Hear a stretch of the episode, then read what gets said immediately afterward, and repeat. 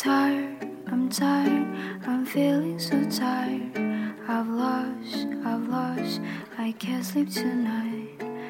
Cry, I cry.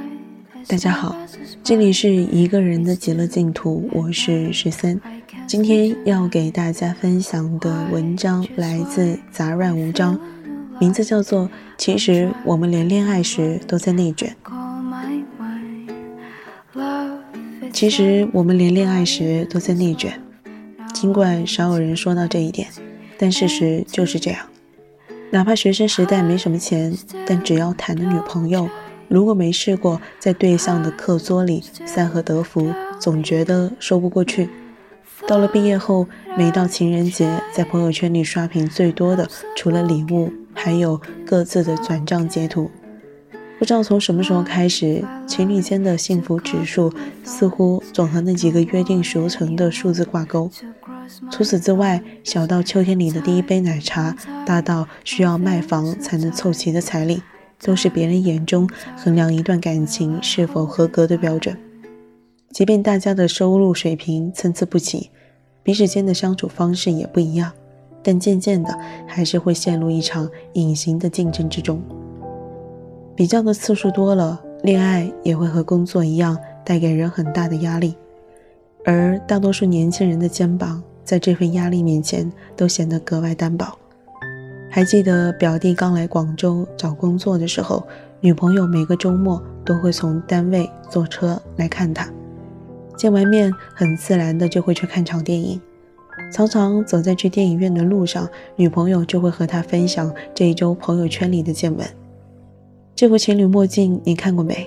最近超流行的。没想到我的小学同学都结婚了，听说她老公是做生意的。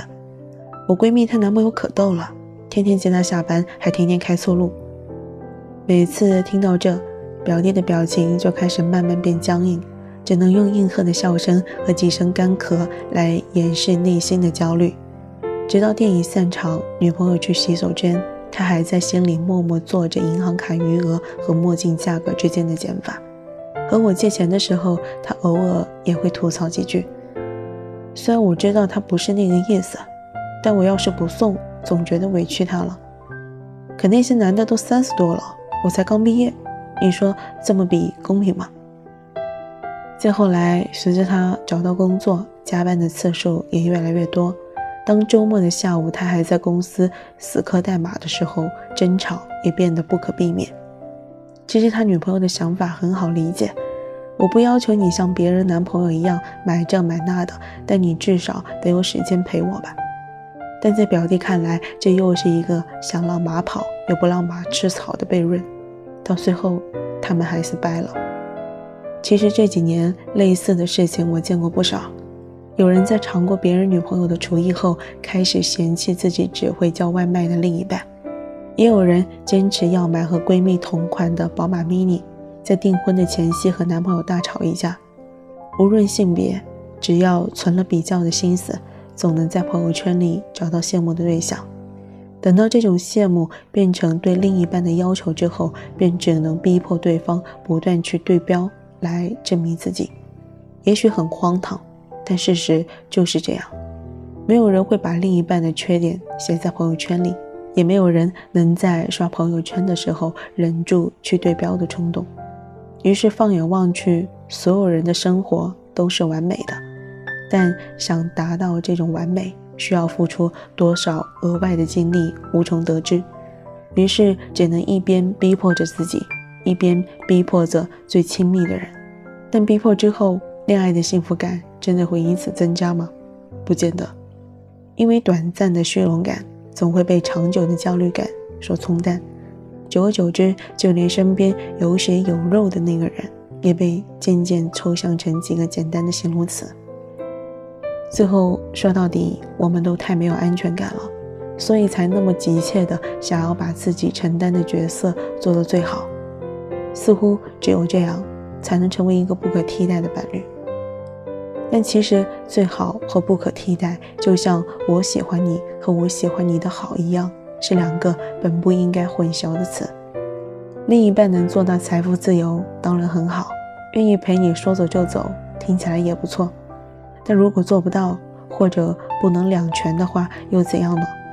别忘了，人和人走到一起的理由有很多种。也许他不会做饭，但你讲冷笑话的时候，他是唯一一个会热烈捧场的人。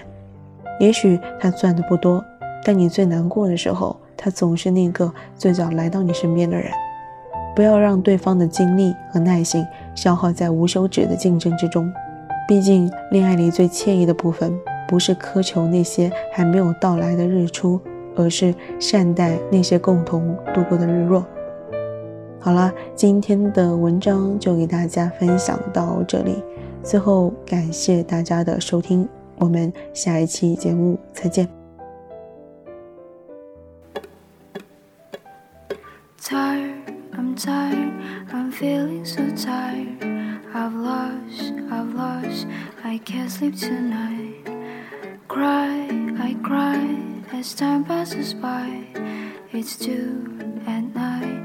I can't sleep tonight. Why, just why I feel unalive?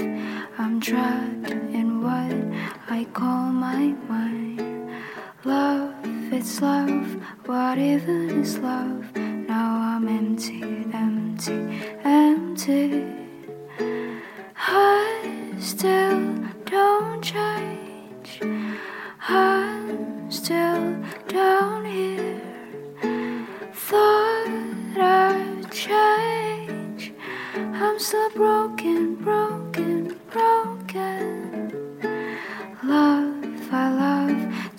cover my thoughts. Don't want anyone to cross my thoughts. Tired, I'm tired, I'm feeling so tired. Tired, I'm tired. Will I hold it live?